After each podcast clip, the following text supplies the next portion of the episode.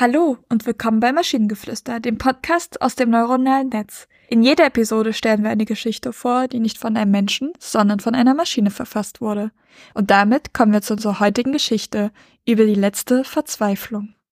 Ein einsamer Mann namens Leon saß eines Tages in seiner schier unglücklichen Welt und verfiel der Mühsal des Lebens. Beschwerliche Tage, hektische Nächte und eine unerträgliche Arbeit. Gleich einem Boot, das gegen die peitschenden Wellen kämpft, wurde seine Existenz immer mehr zu einem Kampf um Atem. Eines Tages brach er zusammen und landete im Krankenhaus. Es war seine letzte Verzweiflung, ein Ruf um Hilfe, was das Universum schließlich hörte.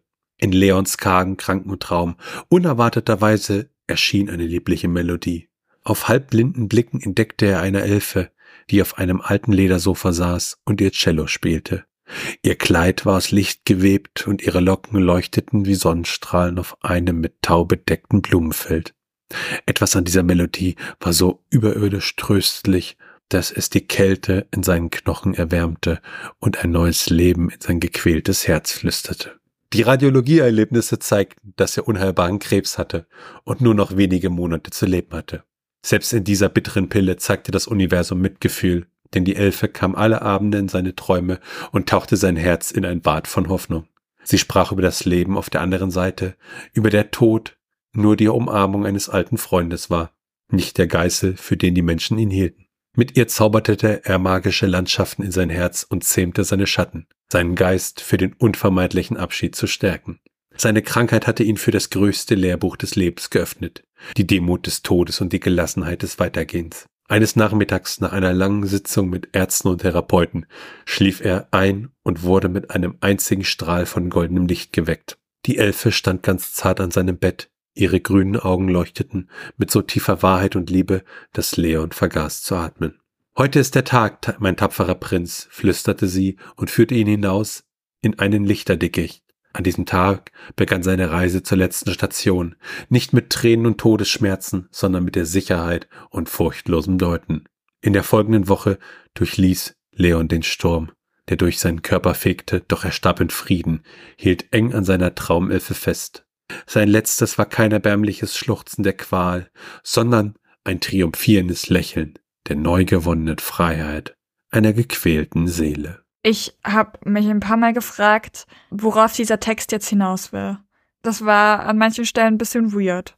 Ja, am Ende glaube ich irgendwie, dass er halt loslassen konnte, aber der Text war jetzt auch kein äh, äh, ja fröhlicher Text, ne? Der war dann schon so ein bisschen doch, auch wenn er es so ein bisschen, ja, ich sag mal, ihm Hoffnung gibt oder wie auch immer, ne? Aber an sich war der Text halt doch mehr sehr, sehr traurig. Ja, und ich habe, es ist mir jetzt bei dem Text aufgefallen und auch bei den also definitiv auch beim letzten, vielleicht sogar auch beim vorletzten, dass jetzt wieder sich extrem ähm, falsche Artikel ähm, sammeln. Also das ist einfach extrem, der jetzt wieder Probleme hat, die richtigen Artikel vor die Substantive zu setzen. Also ganz oft haben wir dann, dass wir das dann auch verbessern, weil es einfach im Lesefluss tatsächlich passiert.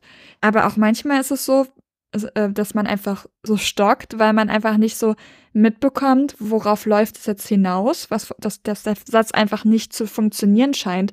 Und ähm, das hatten wir schon besser. Also das vor allen Dingen, weil es jetzt auch wieder die letzten mehreren Geschichten mir das jetzt wieder aufgefallen ist, dass ich mir so denke, was ist da passiert? Irgendein Update kam, was nicht so positiv war. Ja, vielleicht. Vielleicht ist dann der Prompt auch, dass der halt manchmal in falsche Artikelrichtung führt.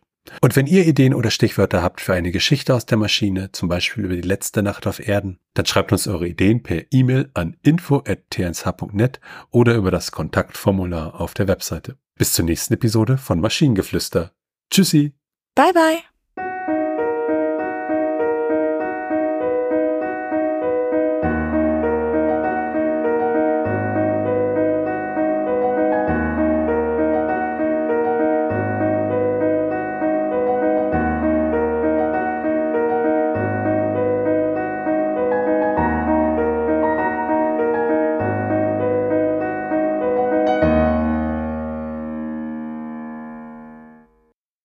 Produktion von Tone Age.